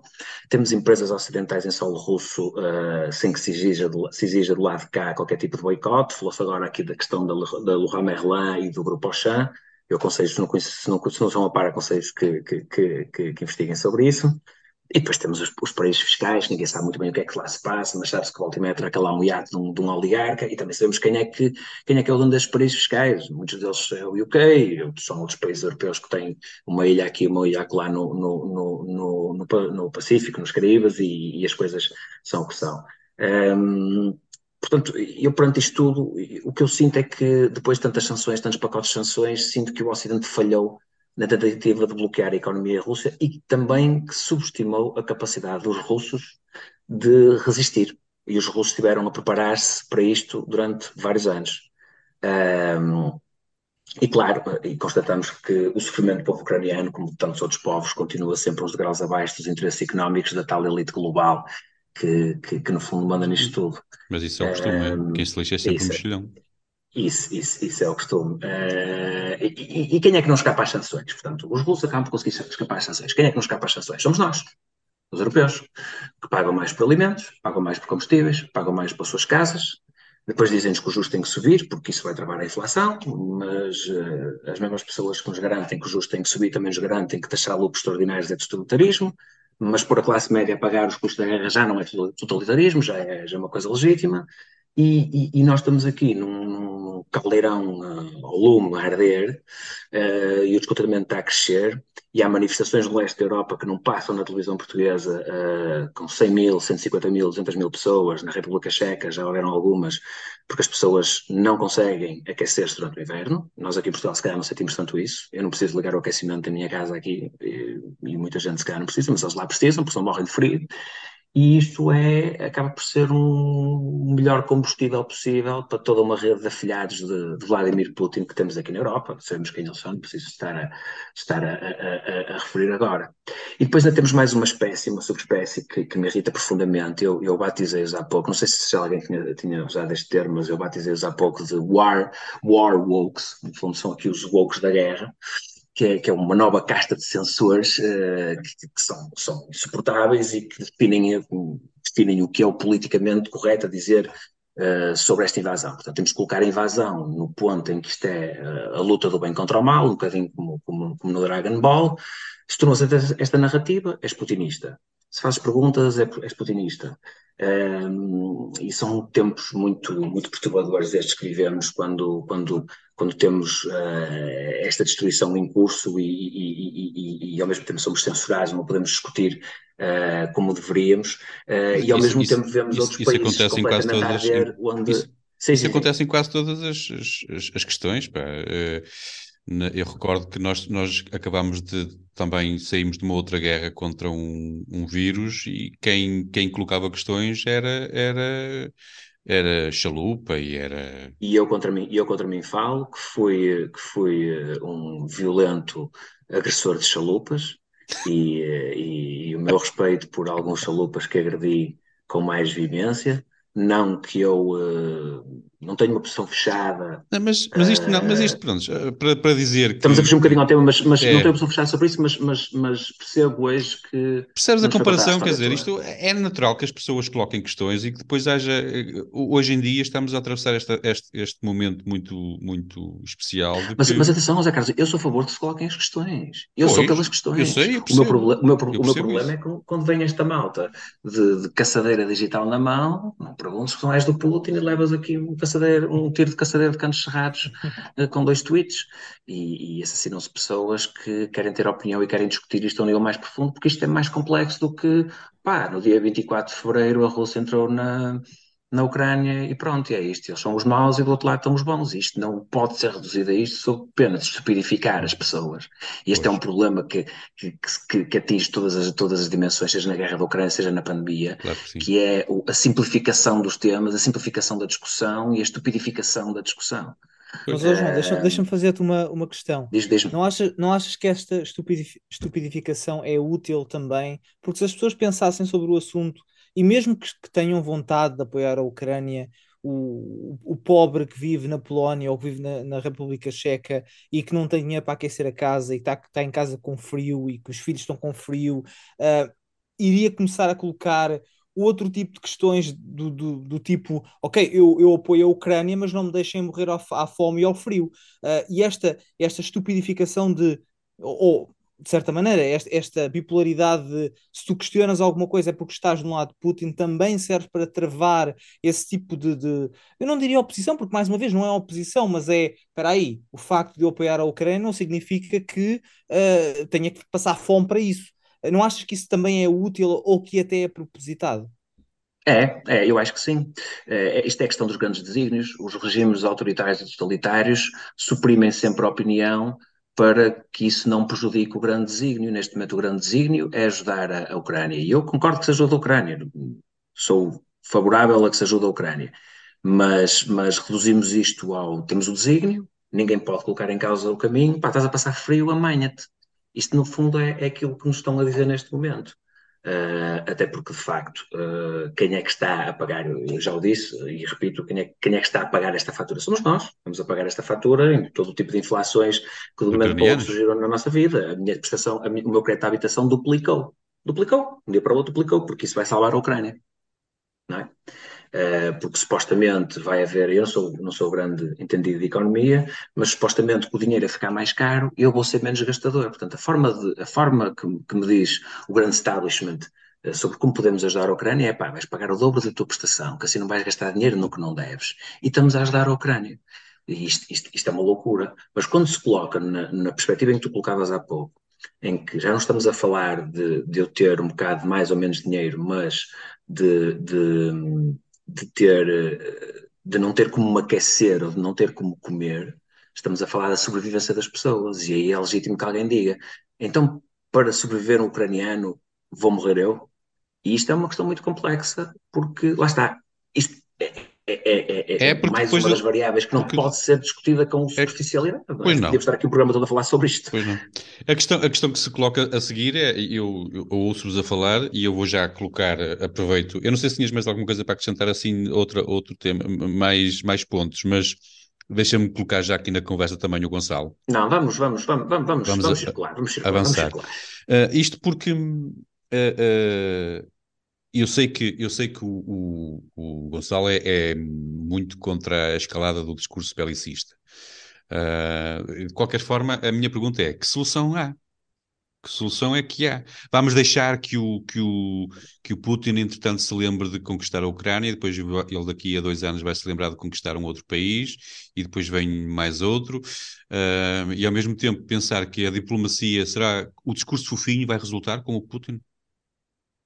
Bem, segundo me parece, só há três formas, eu diria três formas de terminar a guerra. Ou uma das partes desiste, ou um dos lados é derrotado, ou se chega a um acordo e só e, e tenho, eu tenho pensado bastante sobre este tópico, não só sobre o que falo aqui, mas, mas é, é um assunto que me preocupa bastante e, e, não vejo mais do que três cenários. Existe a ideia de que a Rússia, que a possibilidade que a Rússia vai simplesmente desistir, principalmente se a pretensão for reconquistar a fronteira de 2013. E, e, e nisso uh, eu, eu, concordo, concordo com o João, que, que, é, que é conhecimento. Aliás, eu, eu lembro-me que uh, já na altura, quando, quando, quando o ataque foi, uh, foi feito e a Crimeia foi anexada, eu lembro-me de escrever sobre isso e dizer há uma guerra e ninguém, e ninguém está, está a intervir. Mas a ideia de que hoje a Rússia vai simplesmente desistir, pega nas coisas e, e, podemos voltar às fronteiras de 2013 é mais um, wishful thinking que não só é ingênuo, mas é, é também perigoso. E, e, para falar neste primeiro aniversário do ataque, que é, o, que é o, o tópico, que na prática é, como já mencionei, a expansão do que já acontecia desde a anexação de 2014, é preciso falarmos de uma figura-chave deste acontecimento, que é Vladimir Putin. Putin disse várias vezes que é contra a forma como a União Soviética tinha terminado. E parece-me claro que antes de fechar o seu ciclo de vida, que já não é um rapaz novo, uh, quis remediar parte desse problema, ficando para a história da Rússia uh, como, como o grande unificador, da Rússia até da Europa, o grande unificador do Império ou algo do tipo. Uh, pelo menos arrisco-me a dizer que é essa a ideia que ele, que ele provavelmente tinha em mente. E, mas não está a correr, não está a correr de acordo com o plano. A Rússia está a perder a guerra com um país mais pequeno em termos de dimensão, que à partida todos consideraríamos menos capaz. As forças ucranianas não são propriamente uma, uma referência militar, e independentemente do resultado final do conflito, poderá passar até por, por escaladas de guerra nuclear e mundial, Vladimir Putin e os seus generais ficarão para a história como homens fracassados que lideraram o seu povo para uma guerra injusta e que perderam para um perderam, independentemente do resultado, Vladimir Putin já perdeu a guerra para um exército semi-amador. Eu ando agora a ler uma, uma, uma, uma autobiografia de, de Benjamin Netanyahu, uh, o primeiro-ministro de, de, Israel, e, e num dos capítulos ele fala no, no, no lobby zionista que, que, foi, que, que foi feito nos Estados Unidos para a criação do Estado de Israel. Ele descreve uma teoria inventada por uh, Jabotinsky chamada Teoria da Pressão Pública. E esta teoria é muito interessante, uh, porque defende que para conseguir objetivos políticos, a fórmula deve ser a seguinte. E isto foi aplicado para a criação de Israel e, e e faz-nos pensar sobre muitas vezes como é que a comunicação política é feita. A fórmula é esta: influencia os governos por meio da opinião pública, influencia a opinião pública apelando para a justiça e influencia os líderes apelando para os interesses. E isto é precisamente o que está a acontecer neste momento. A defesa da Ucrânia é justa, é justa para todos, uh, pelo menos para a maioria de nós, é justíssima até, e por esse motivo as pessoas estão, acredito eu, com a melhor das intenções, a pressionar os seus governos para defender a Ucrânia, a qualquer custo. Os políticos, por causa dessa pressão, estão a tomar medidas que alguns nem concordam. Basta ver o, o desespero de Scholz, o, o, chanceler alemão, que tem que se desdizer constantemente. Os interesses, seja a indústria da guerra ou a, a pura corrupção, estão bem servidos e convém-lhes que o, que o conflito perdure. E é nesse ciclo de, de lobismo que andamos todos cegos a olhar para o sol. Quando o conflito começou, começou, vamos chamar-lhe a segunda parte do conflito, o apoio era para parar o ataque. Depois já era para reconquistar a Crimeia. E volta e meia, agora fala-se em mudança de regime no Kremlin. A Crimeia está na posse da administração russa há quase 10 anos. Podemos discutir a questão da legitimidade, do direito internacional, ou até as questões históricas, culturais, justiça divina. Podemos discutir isso tudo. Mas em termos práticos, aquele território está sob administração russa há quase uma década. E é, na minha perspectiva, impossível que os russos simplesmente entreguem aquilo sem esgotar todas as suas capacidades militares e até nucleares. Portanto, na melhor das hipóteses, portanto, assumindo que não vai haver um armamento nuclear, químico ou até o envolvimento da, da Europa no conflito, vamos ter anos, quiçá décadas de guerra. A questão é, a quem é que isso serve? Às pessoas da Ucrânia? Manter o país, o, o país em guerra por uma parte do território que muitos já não contavam com, com ela de qualquer maneira? Serve ao povo europeu e americano, que estão a financiar a totalidade dos custos do lado ucraniano.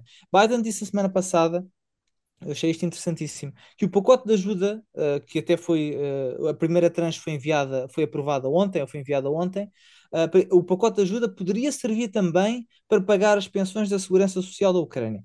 Francamente, eu prefiro pagar a segurança social a, a, a pagar armamento. Mas isto funciona durante quanto tempo? Qual, qual é a sustentabilidade de um país com mais de 50 milhões de pessoas ser completamente financiado, a economia da Ucrânia não existe, ser completamente financiado uh, pelo, pelos países do Ocidente.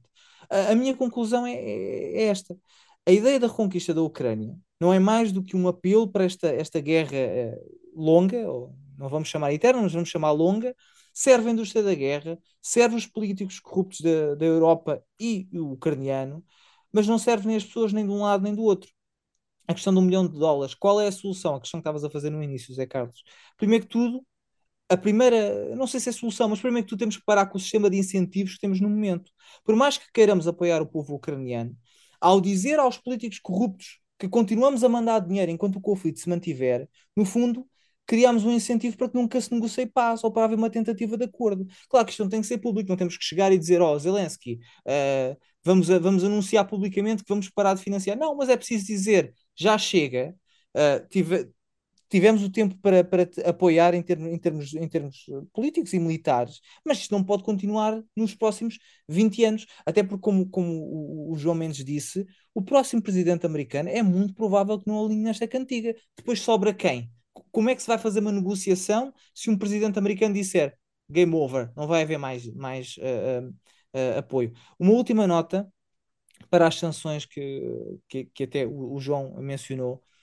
As sanções não mudaram regimes em Cuba, na Coreia do Norte, no Irão, na Venezuela, na Síria. Nenhum destes países mudou de regime, nenhum desses países viu as suas elites deixarem de viver em abundância. O que as elites fizeram, o que as sanções fizeram foi deixar a população mais pobre e os que já eram pobres ainda mais pobres, e com isso retirar-lhes os instrumentos económicos e sociais para serem uma força orgânica de mudança interna. A somar-se a isto, as sanções da Rússia são em grande parte uma farsa.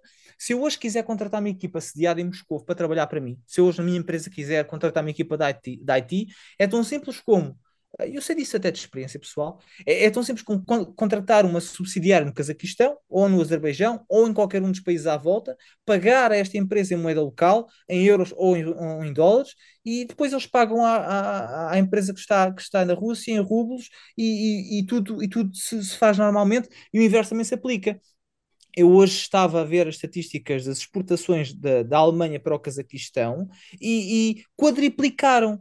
No mês seguinte, no mês seguinte ao começo da guerra, as exportações de um lado e do outro quadriplicaram. Eu pergunto, então... É o Borat, o, é o Borat. é, é, o Borat, se calhar, do Borat. Um, um, ou, ou, a carne de cavalo uh, uh, do Cazaquistão. Não, quer dizer... Uh, será que não se percebe bem? Eu não, não, sou um gênio, não fui a primeira pessoa a olhar para aquilo e perceber que é estranho que no mês seguinte ao começo da, da guerra uh, uh, o Cazaquistão começou a importar imensas coisas da Alemanha. Claro que não, claro que a maquinaria alemã vai para o Cazaquistão e depois segue para a Rússia como sempre fez. Agora, a quem, é que, a quem é que as sanções estão a servir? Uh, não, não, não estão a servir às pessoas pobres, não, não servem às pessoas pobres, nem da Europa, nem da Rússia, nem da Ucrânia. E por esse sentido, uh, a guerra tem que, tem que terminar, ou pelo menos temos que criar o incentivo correto para que a guerra termine. Hum.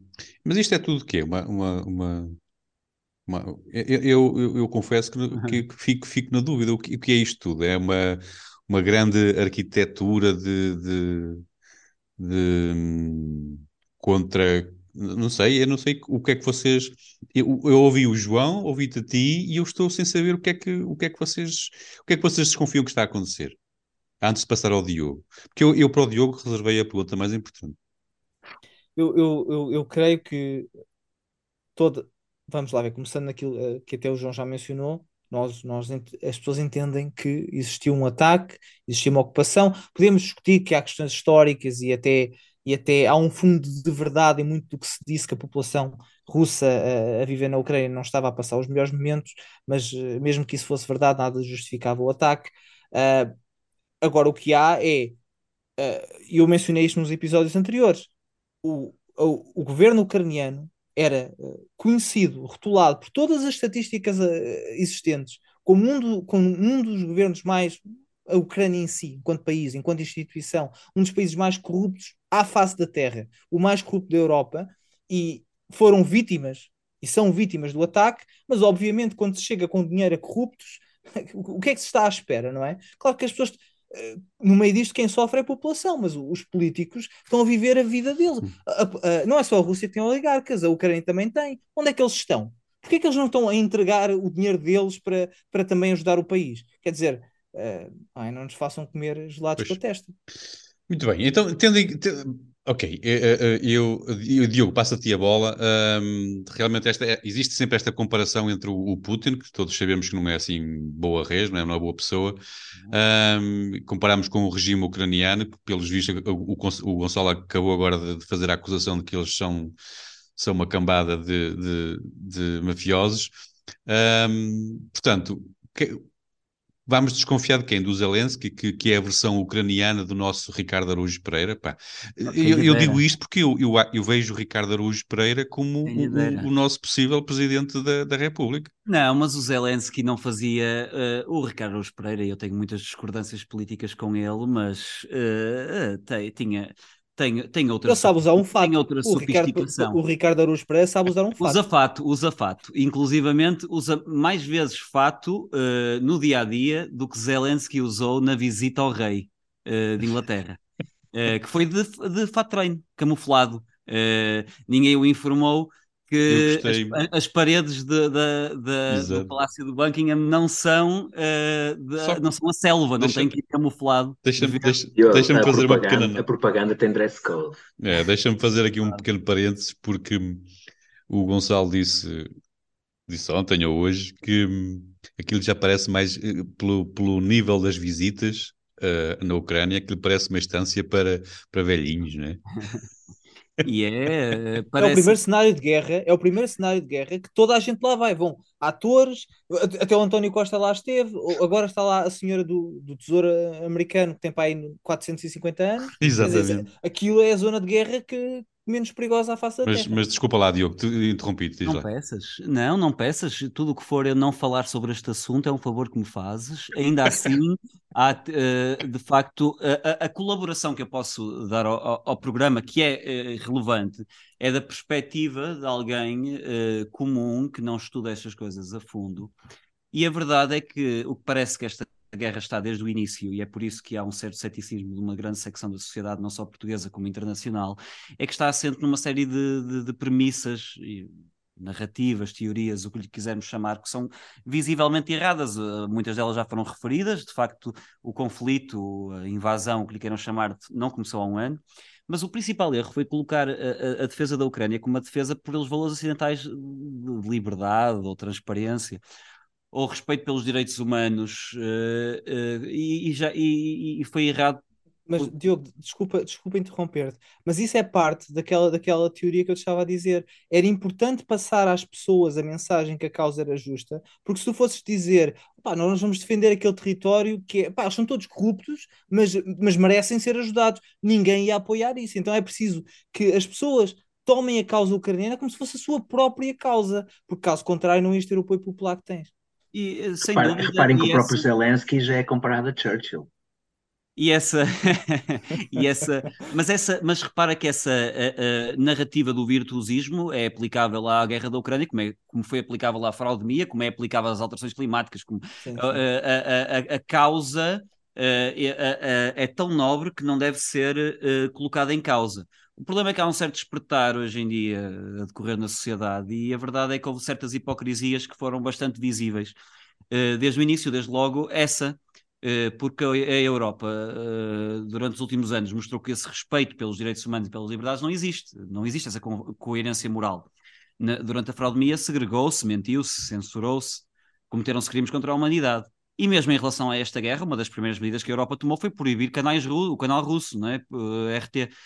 Portanto, para, para, para, que não pudéssemos ser contaminados por tão monstruosa uh, propaganda, mostrando assim que somos realmente, a nível de, de respeito pela liberdade de expressão, uh, extremamente superiores. E foi um erro também, em segundo lugar, porque a Ucrânia, como já foi referido, uh, tinha muito mais em comum com a Rússia do que com a Europa, quer a nível de sangue e cultural, quer a nível político, porque antes desta guerra todas as informações que nos chegavam sobre a política ucraniana era precisamente de corrupção a níveis caricaturais e de um viveiro de nazis. Não faltam notícias de que era um viveiro de nazis em treino militar.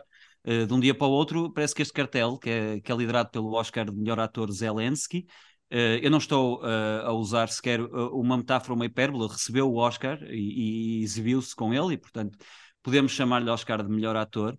E, e simular que ele é um baluarte da democracia ocidental é, é, terrível. Só um último apontamento para reforçar a ideia de, que tu próprio uh, uh, explanaste, Gonçalo, no último episódio, que é os Estados Unidos rebentaram o, nosso, o Nord Stream, que é o, o principal canal de abastecimento de energia da Europa num golpe inacreditável, que, como tu disseste no último episódio, devia estar a, a ser tratado como o incidente diplomático do século.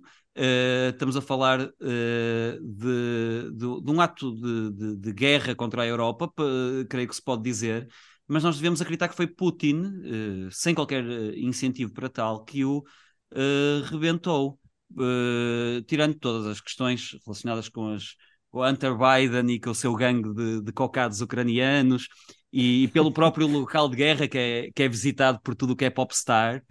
E, o que é bizarro, porque há muitos cenários de guerra no mundo e eu, eu, nunca os vi em nenhum. Uh, e, portanto, há esse despertar para o belicismo da classe política e a luta pela paz, esse sentimento anti-guerra, que era uma bandeira de esquerda, uh, ganhou eh, um impulso extra noutras uh, secções políticas da, da, da, sociedade. As pessoas veem cada vez mais que não é o Biden ou, ou Putin na trincheira, nem sequer o Zelensky, como nos fizeram crer no início. Ele não estava lá, como é óbvio.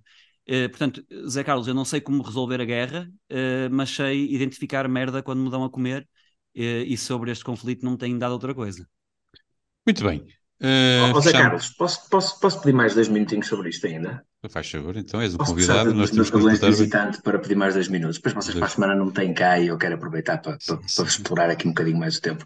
Porque eu acho que não, que, que, e eu falhei aqui também, uh, não se falou tanto da parte, de, ou seja, falamos da parte da indústria do armamento e de quem é que anda a ganhar dinheiro com isto, mas há aqui outra dimensão da hipocrisia ocidental que é importante ter em conta porque isto vai voltar a acontecer no futuro e agora é com a Rússia e amanhã pode ser com a China que é uh, toda, toda uma sequência de acontecimentos que começam na Geórgia. Portanto, há uma ocupação da Geórgia, a ocupação da Crimeia, que é quando começa, de facto, esta guerra. Há uma série de envenenamentos de opositores russos em solo uh, britânico. Um, há a malta toda a ir aos Jogos Olímpicos uh, de Inverno de Sochi e ao Mundial de Futebol e estávamos todos lá com os oligarcas e não se passava nada. Um, sei lá, há uma dependência brutal da Alemanha. Uh, de, de, gás e mais de gás do que de petróleo, mas, mas da energia russa, eh, que no fundo era um, um país que funciona, uma economia que foi o que foi e era o coração da Europa, e era o motor da Europa, porque existia essa energia barata vendida por um, por um, um autocrata. Um, são os oligarcas mas, russos mas, a comprar. João, que, que energia é que não é vendida por a, questão é, é que energia é que não é vendida por autocratas. Que, vamos para a Arábia Saudita? Não, não, não, não, não. Mas, mas, mas, eu concordo, eu concordo, com, eu concordo com o teu ponto de vista. A questão é o que é, o que, é que este Putin tem que o Putin há oito ou nove anos não tinha? Sim, sim. Percebes o meu ponto? Os oligarcas russos a comprar a Europa toda em saldos, então em Londres foi uma coisa fantástica. Eu nunca mais me esqueço da imagem de chegar pela primeira vez na minha vida à City e ver a bandeira do VTB, do grande banco do regime do Kremlin, em frente ao, banco, ao, ao Bank of England, que achei assim uma coisa, uma, uma, um lado da colonização que eu nunca tinha visto.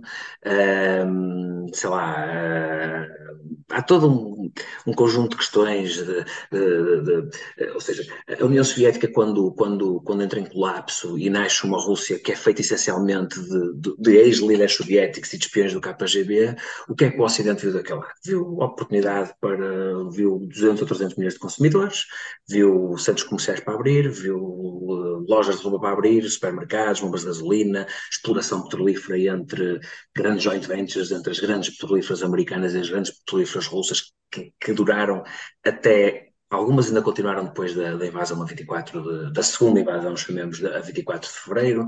Falamos dos clubes de futebol, falamos do imobiliário de luxo na costa italiana e, e no sul de França. Quer dizer, uh, o, o que é que Putin uh, de 2011, 2012, 2013 e até 2021 tinha uh, que este Putin não tem agora? Era o mesmo Putin. Uh, e o que me chateia uh, e o que me preocupa, sobretudo, é a nossa capacidade de fazermos vista grossa a ditadores selecionados, porque nunca fizemos com um Gaddafi ou com um Al-Assad, mas fazemos com o Putin, não fazemos com o Xi Jinping, uh, e andamos nesta relação com esta gente até ao dia em que algum interesse mais alto se levanta e, entretanto, temos que fazer uma guerra contra eles. Isto hoje para amanhã tu vais fazer uma guerra contra a China. O que é que vai sobrar?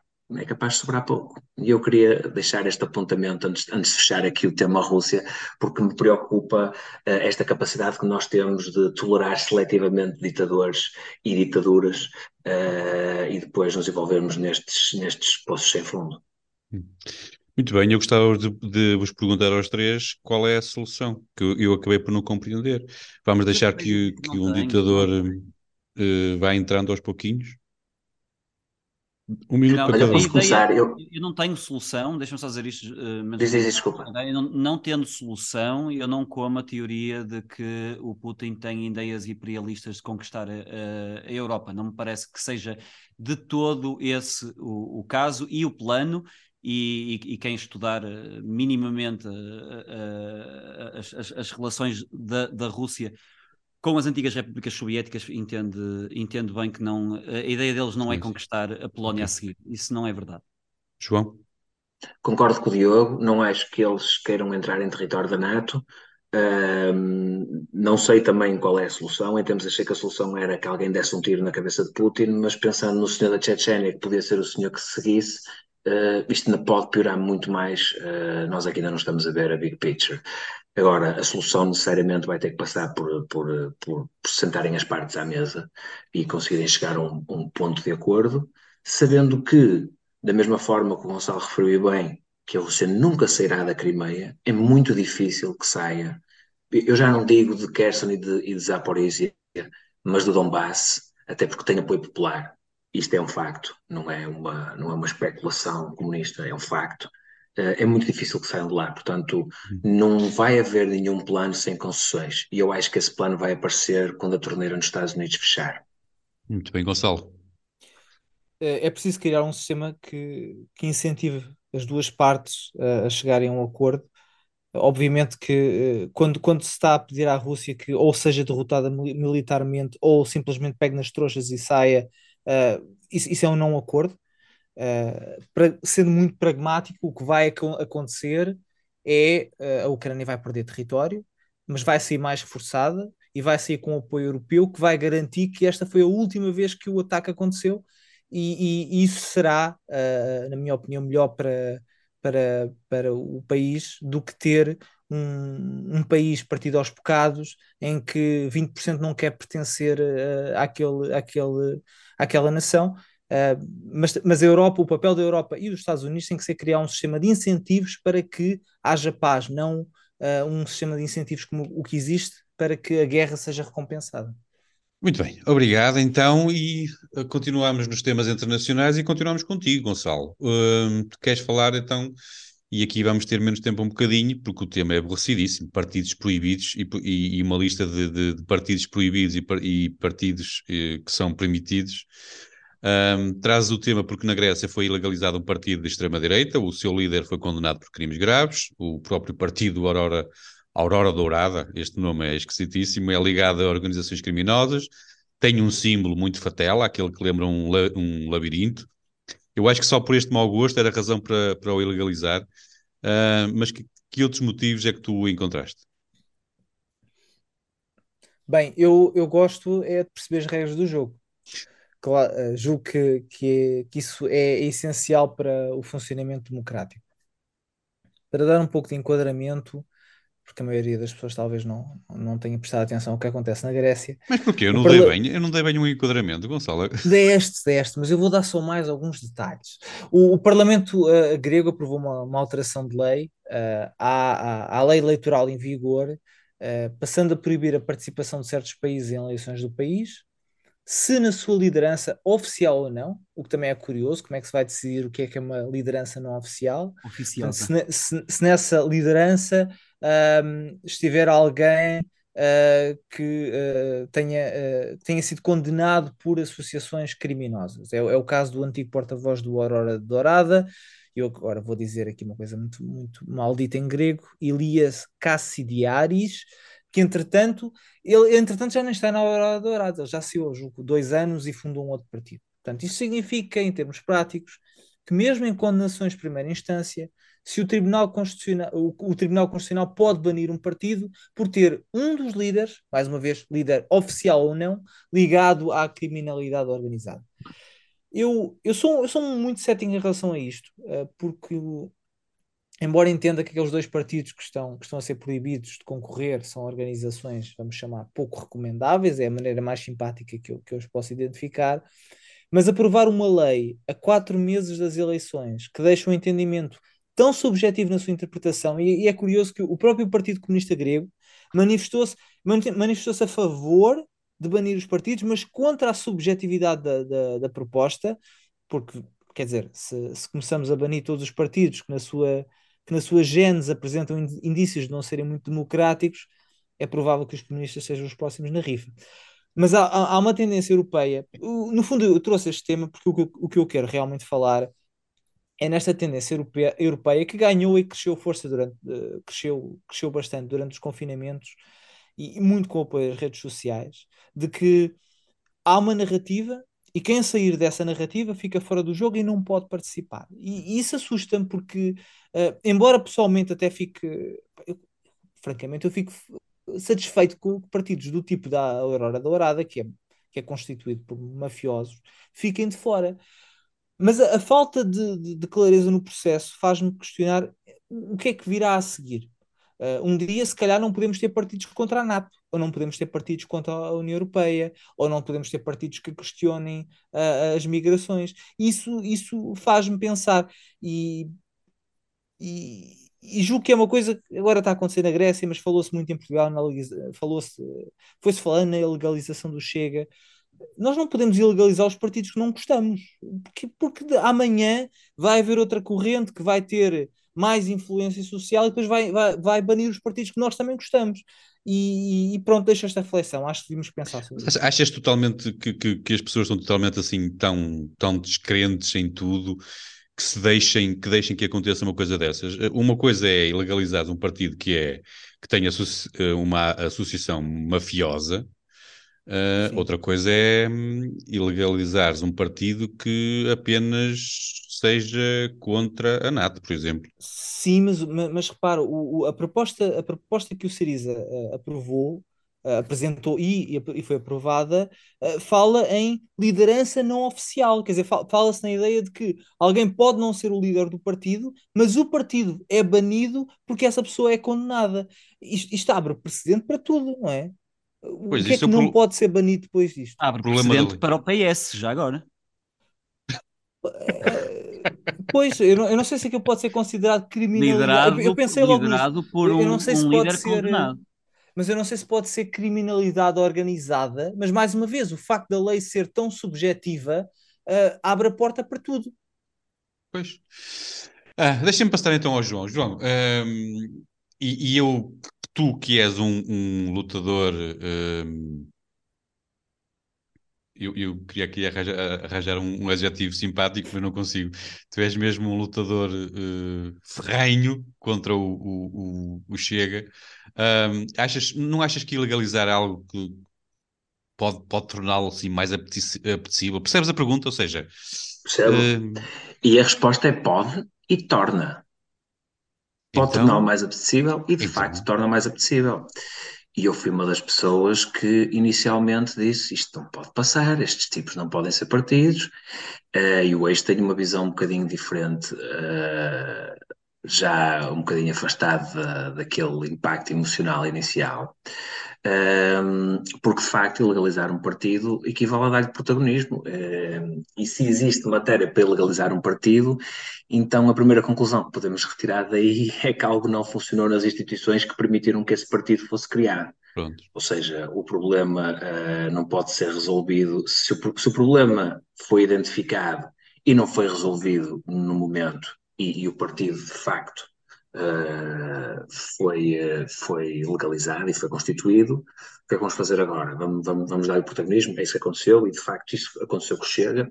Eu contribuí também para isso e faço aqui o meu meia-culpa, mas agora estou um bocadinho mais do lado da, da trincheira do Gonçalo, porque isto abre um precedente por muito que eu acho que a Aurora Dourada, por falar no exemplo da Aurora Dourada, é um partido execrável, que é, um, não, aquilo é uma associação criminosa, pá, não, aquilo nem é partido. Não, não, esta comparação até é.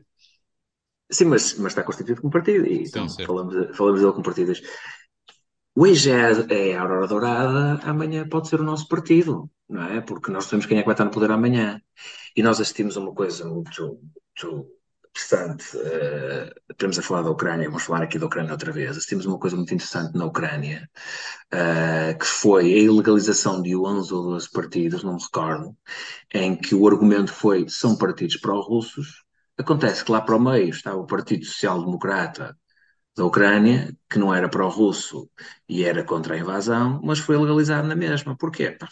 Na volta o Zelensky não gostava dele, ou lá o senhor Ior Komoiski, lá como é que ele se chama, também não gostava, e foram, foram, foram de moto. Isto, acho que, hum, sempre queria esticar muito, que já me estiquei muito o tema anterior, mas para concluir, acho que um, isto é como dizia a velha canção. Eles primeiro vieram pelos ciganos, Uh, eu não quis saber que não era cigano, depois vieram pelos comunistas, eu não quis saber que não era comunista, e um dia eles vão vir por nós. Portanto, este precedente de querer legalizar um partido que já tem existência formal é perigoso e enquadrado, agora também voltando aqui um bocadinho ao que o Gonçalo disse, enquadrado numa visão mais macro uh, de, de, proibições e de policiamentos que são na linguagem, que são na, na, no que se pode ou não dizer da guerra, que são do que se pode ou não discutir, que são do que se pode ou não dizer. Nós agora tivemos este exemplo de um, de um autor de contos de criança que, que vai ter expressões como é gordo ou é feio censurar, isto é uma loucura, e nós estamos a chegar a esta loucura em que tudo é censurável uh, se não responder aos cânones do, lá está, do virtuoso, para citar aqui o meu amigo Diogo. Muito bem. E olha, passo já a bola ao Diogo, e, e é o Diogo que, vai, que me vai responder que limites, ou melhor, sim, que limites, mas também que sábio é que vai definir estes limites para a legalidade de um partido? Uh, eu. Eu, eu sou a pessoa indicada para, para decidir isso. Vocês discordam de mim? Ou podemos decidir já que, que sou eu, serei eu? Não, então és tu, és tu que encerras, és tu que dizes quem é que vai definir os limites. Isto, isto para dizer que na, o, o que o Gonçalo disse de chegou-se a falar de ilegalizar o Chega, isto não é meramente teórico. Em 2021, Ana Gomes pediu a ilegalização do Chega à Procuradoria-Geral da República. Eh, ela fez movimentos burocráticos e institucionais para ilegalizar um partido político, e isto é que é relevante, no ano em que concorreu contra o seu líder para o lugar de Presidente da República. Isto é nível República das Bananas, terceira mundista. É uma prática de regimes que não festejam a liberdade, mas o nosso festeja e convida o Lula, não é? é... A ideia de proibir partidos políticos em democracia é, é, é delicada, interfere com princípios uh, óbvios que qualquer democracia, por definição, tem, contém: tolerância, pluralidade, a liberdade de expressão, a liberdade de associação, e, portanto, é inegável que esses pilares democráticos estão a ser combatidos com a proibição do partido político. Uh, e, a, e, a, mim parece-me, eu concordo com uh, os meus colegas comentadores, que esta tendência proibicionista, que se enquadra no contexto de cancel culture em que vivemos, tem mais como objetivo proteger o status quo, é? proteger o sistema e os que dependem do sistema, do que propriamente defender a democracia per si, que as pessoas não parecem, na verdade, uh, muito preocupadas. Dizem-me que para proteger a democracia temos que adotar práticas não democráticas com os não democratas. E, e, e recorrem muitas vezes a, a, ao paradoxo de intolerância do, do Popper, que é frequentemente mal, uh, mal uh, percepcionada. Uh, há dois problemas em citar o paradoxo. Popper fala da, da, intolerância que devemos ter com os intolerantes.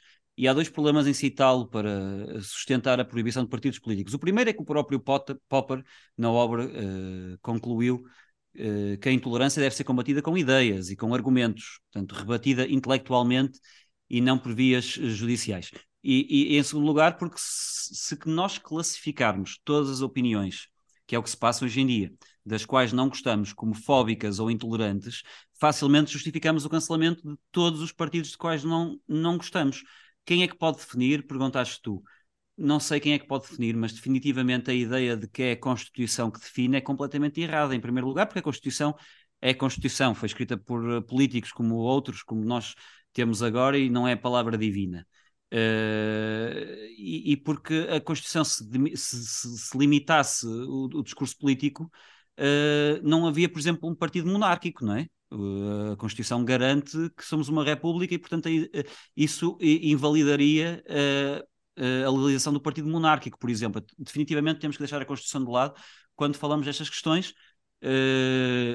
quem é que define? ninguém consegue definir. É uma, é uma, é uma fronteira muito tenue entre uh, aquilo que nós todos desejamos, que é partidos como a Aurora Dourada não terem espaço para crescerem uh, no, no, mundo da política, e aquilo que são uh, os critérios para que isso não aconteça, que são uhum. muito dúbios e muito que bem. são impossíveis de definir. Deixa-me com... só, deixa só dizer uma coisa: é que é mais fácil ilegalizar a Aurora Dourada do que combater, por exemplo, um dos problemas que a Grécia tem e que a Aurora Dourada se dedica, que é ao problema da imigração. É mais fácil não deixá-los falar do que resolver Sim. o problema que a Grécia está completamente abandonada e que a União Europeia tem abandonado a Grécia também nisso, de ilhas gregas completamente cheias de refugiados. Sim. Esse assunto é mais difícil, ilegalizar o partido e matar o assunto é mais fácil. Muito bem.